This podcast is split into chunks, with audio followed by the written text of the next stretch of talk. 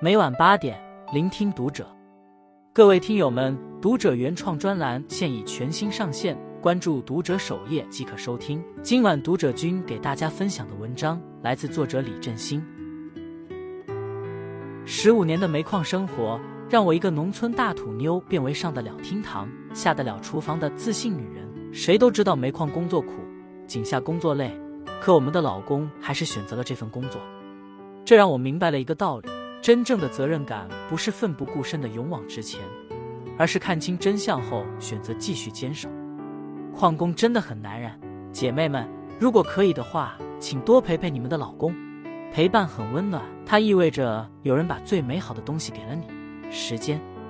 祝愿所有的矿工朋友们快乐平安，家庭美满。台下响起了热烈的掌声。在今年矿里举办的安全演讲比赛中，我获得了第一名。十五年的煤矿生活，让我这个不折不扣的农村大土妞找到了自我。我叫胡小玲，在山西运城农村长大，相貌平平，学习也不出众，对生活没抱什么太大的期望。早早的和老公结了婚，生了两个娃，寒耕暑耘的日子仿佛早已是命中注定。也许是沾了奥运会的喜气，二零零八年，我家种的五亩苹果长势喜人，收入比往年多了两千元。春节刚过。老公远在内蒙古的舅舅又打来电话，说煤矿正在招工，让老公过去面试。真是好事连连。听说儿子要下井，婆婆着了急。内蒙古这边的煤矿安全有保障，井下条件好，工资待遇高。得到亲弟弟的数次保证后，婆婆终于放了心。一份稳定的工作，对于我们这个小家来说是天大的喜事。尽管只是有可能。婆婆和公公还是高兴了好几天。婆婆一直催着老公早点过去面试，公公则翻着日历查找黄道吉日。临走时，公公操着浓重的山西口音说：“你俩到了那好好干，我和你妈身子骨还硬朗，两个娃能照看好，放心去吧。”婆婆则悄悄抹着眼泪。两个娃大的三岁，小的才八个月，并排在炕上甜甜的睡着。我拉起盯着孩子看的老公说：“快走吧。”一会醒了又要哭闹，但当火车汽笛响起的时候，我意识到这次可能要很长时间见不到两个孩子了。我的心里瞬间空荡荡的。来到煤矿后，老公面试成功，做了一名井下电工。我因为想念孩子，情绪很低落。舅妈说：“好好攒钱，就能把孩子早点从农村接过来。”听完后，我的心情好多了。我虽没有挣钱的本事，但我能攒钱。舅舅在综彩队工作，舅妈在矿里的食堂工作。他们经常把我和老公叫到家里吃饭，跟我们聊天，陪我们度过了那段难熬的时光。后来，在舅妈的介绍下，我也到矿里的食堂工作。第一天去食堂上班，看到这里的厨房比家里的不知大了多少倍，炒菜像着了火，和村子里的炊烟袅袅完全不一样。没见过啥世面的我一下子就懵了。我内心敏感自卑，做事小心谨慎，听不懂本地话，又不敢说家乡话，就定定站在厨房里，一句话也不说。正在炒菜的男厨师冲我大声说话，我听不懂，就站在原地冲他点头，但是又不敢动。他再次焦急地冲我喊，我还是点头，气得他扔下炒菜的勺子，自己跑到我身后拿了一个盛菜的盆。后来熟悉了，那个男厨师笑着说。他当时还以为我的智力有问题。我领到的第一个任务是切葱花，这是我的强项。我麻利的拿起一根大葱，放在案板上切了起来。圆圆的葱花排着队从案板上滚到地面，惹得现场的同事不住的笑。食堂管理员过来提醒我，说要先把大葱从中间划开再切。这下我因为笨手笨脚，一下子出了名。当时食堂的面案是两人一组。管理员在班前会上问谁愿意和我一组，会议室里鸦雀无声。我以为没人和我一组，食堂就会把我辞退。当时光顾着害怕了，所以脸没红。我愿意和他一组。一个有着银铃般声音的年轻女子站了起来，我的眼圈瞬间湿润了。这个人就是小刘。我刚来时也这样，过几天熟悉就好了。咱们是难姐难妹。小刘俏皮地说：“我比小刘大一岁。”她是家里的独生女，在城里长大，性格活泼开朗。老公在掘井队上班，她为了陪伴老公，所以选择来到矿里。随着接触的时间越来越长，我俩成了无话不谈的好姐妹。矿工们下井工作，很多矿嫂也跟着来到煤矿，在地面从事一些后勤方面的工作，工资不高，却能贴补家用，这是很多矿工家庭的生活常态。后来，小刘逼着我学搓麻花，管理员让我学炸油条。说实话，这些我都不想学，干自己不会的工作，我很恐惧，怕在同事面前出丑。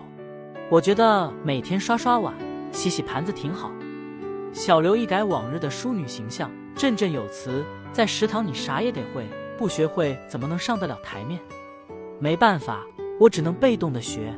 别人炸的油条金黄蓬松，我炸的油条又小又黑。有时还炸不熟，搓出来的麻花也是奇丑无比。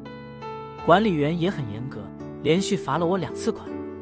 食堂上下班都有严格的时间规定，没办法，我只能在出租屋里支起锅边看视频课程，边练习炸油条。十平方米的小屋子让我弄得烟熏火燎，几个邻居过来关心的问这问那，以为着火了。那些天我满身的油条味，洗都洗不掉。三个月后。我终于学会了这两项技能，并在食堂厨艺比赛中获得了二等奖，年底还评上了优秀劳务工。我也明白了，工作中遇到困难要主动克服，不能逃避退缩。而且我们要感恩那些逼着你学习技能的人。人们常说“儿行千里母担忧”，自己身在外地才真正体会到思念孩子的痛楚。这种情感激发出来的能量是巨大的。为了早日把孩子们接到身边。我和老公拼尽了全力，为了能拿到每个月的租房补贴，我们把舒适的单位宿舍退了，在煤矿附近的村子里租了一间没有暖气的小房子。那时我经常凌晨三点上班，给工人们准备早餐，而老公白天辛苦上完班，晚上睡到一半还得起来送我。冬天冷，回去后冻得他睡不着。我们纠结了好一阵，还是没舍得买一辆旧自行车。我们一年只回一次山西老家，坐的是最慢最便宜的绿皮火车，一坐就是二十一个小时。到站的时候，脖子和腰都僵硬了。我们来煤矿上班的时候，老二还不会走路。等我们过年回到老家时，老二已经跑得逮都逮不住了。我抱着俩孩子，泪流满面。煤矿的安全管理越来越严，矿里成立了家属协管会，培训职工家属安全知识。太多的案例让我明白安全的重要性，从此，安全变成了我们这个小家的主题。我积极参加矿里组织的家属协管活动，经常到井下慰问一线的矿工们。看到矿工们满是煤尘的黑手伸向雪白的馒头，我才知道他们的苦涩。跟他们一起走过工作面，我才知道他们工作条件的艰辛。很多时候，我都是悄悄抹着眼角的泪水。业余时间。我开始学习一些才艺和美食制作，我和姐妹们一起给矿工表演文艺节目，丰富矿工的文化生活。我们还把美食送到井下，看着矿工兄弟们吃着我亲手做的美食，心里美美的。煤矿的效益越来越好，我和老公的收入加起来比农村高出了一大截，这暂时冲淡了我们对孩子的思念，也让我们看到了希望。有一次，我和老公坐火车去包头。火车即将进站时，老公指着远处的万家灯火说：“老婆，你看，不远的将来一定会有一扇亮着灯光的窗户是属于咱们的。”我叮嘱老公说：“你是家里的顶梁柱，在井下要注意安全。我和孩子们等着咱们的梦想实现。”二零一三年，我们攒了四十多万去包头看了一下房子，差不多点的也得五十多万，这怎么办呢？要是再等两年，钱攒够了，孩子上学也耽误了，没办法。我们只能向各自的父母借。我们的父母都是庄稼人，没多少钱，但和天下所有的父母一样，在子女需要时会毫不犹豫地倾其所有。最后，父母帮我们凑够了买房子的钱，但装修的钱还没有着落，真是一步一个坎，只能缓一缓再说。又过了大半年，我们找了包头郊区最便宜的装修队，简单的装了一下房子，家里所有的电器和家具都是每次发了工资才买。一个月买一两件，慢慢置办齐全的。二零一四年暑假，我们把两个孩子和父母接到包头，住上了新楼房，第一个梦想圆满实现。回想在煤矿的这六年，其中的辛酸，只有经历过了才能体会。我和老公正计划回包头买车时，听到了小刘的老公在井下受伤的消息。小刘的老公头部受了重伤，做了开颅手术，虽脱离了生命危险，但留下了严重的后遗症。我和老公在回包头的路上说：“你看小刘的老公多可怜，好不容易捡了一条命，还留下了后遗症，以后可咋办？”老公再次向我保证，在井下工作一定注意安全。选车时，老公说：“咱们有多大能力办多大事。刚刚给双方父母把钱还了，咱们现在没多少钱，就买个耐用点的车，能遮风挡雨就行。”我很赞同老公的想法，我们选了一款经济耐用的车。开着爱车，我高兴地对老公说：“虽然车不贵，但这是咱们通过自己的努力奋斗得来的。父母给的是靠山，自己打的才是江山。”后来听说小刘的老公患上了重度抑郁症，在矿里的帮助下，小刘陪着老公奔波在各大医院，尝试各种民间药方，开始了漫长的医治之路。老公无法上班，治病需要花钱。原本在家里娇生惯养的小刘，现在勇敢地扛起了养家的责任。人生是一个不断实现梦想的过程。实现了买房买车的梦想后，我们开始向着更高的目标迈进。二零二二年，我参加了公司举办的家属血管安全微故事演讲比赛。对于文化程度不高的我来说，写稿子是头等难事，一遍一遍的修改，一点一点的加词，经过一个星期的反复打磨，终于定稿。接下来就是背稿，这对于从来没接触过演讲的我是一个很大的考验。临近比赛，我记了忘，忘了记，那时候真想放弃，但不服输的精神让我坚持了下来。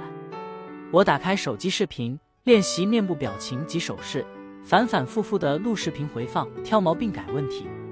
功夫不负有心人，我顺利完成了演讲。虽然只获得了优秀奖，但这次挑战让我更有信心了。在接下来矿里举办的演讲比赛中，我获得了第一名。小刘跟我说，眼前的困难他不怕，他怕的是看不到希望。如今日子虽然辛苦，可是希望仍在。在他的精心照料下，她老公现在已经能够正常上班了，并知道心疼他们母女，能够配合医生治疗，还主动戒了烟，一切都朝着好的方向发展。小刘的生活依然辛苦忙碌。她盼望着老公早日康复，盼望着女儿早日长大。煤矿是一个特殊的行业，矿嫂是一个特殊的群体。我们是离煤矿最近的女人，真实的体验着矿区生活的酸甜苦辣。我和老公来煤矿十五年，在我们共同的努力下，实现了一个又一个家庭梦想，收获了梦寐以求的幸福生活。但在心底里，觉得亏欠父母的也越来越多。关注读者，感恩遇见。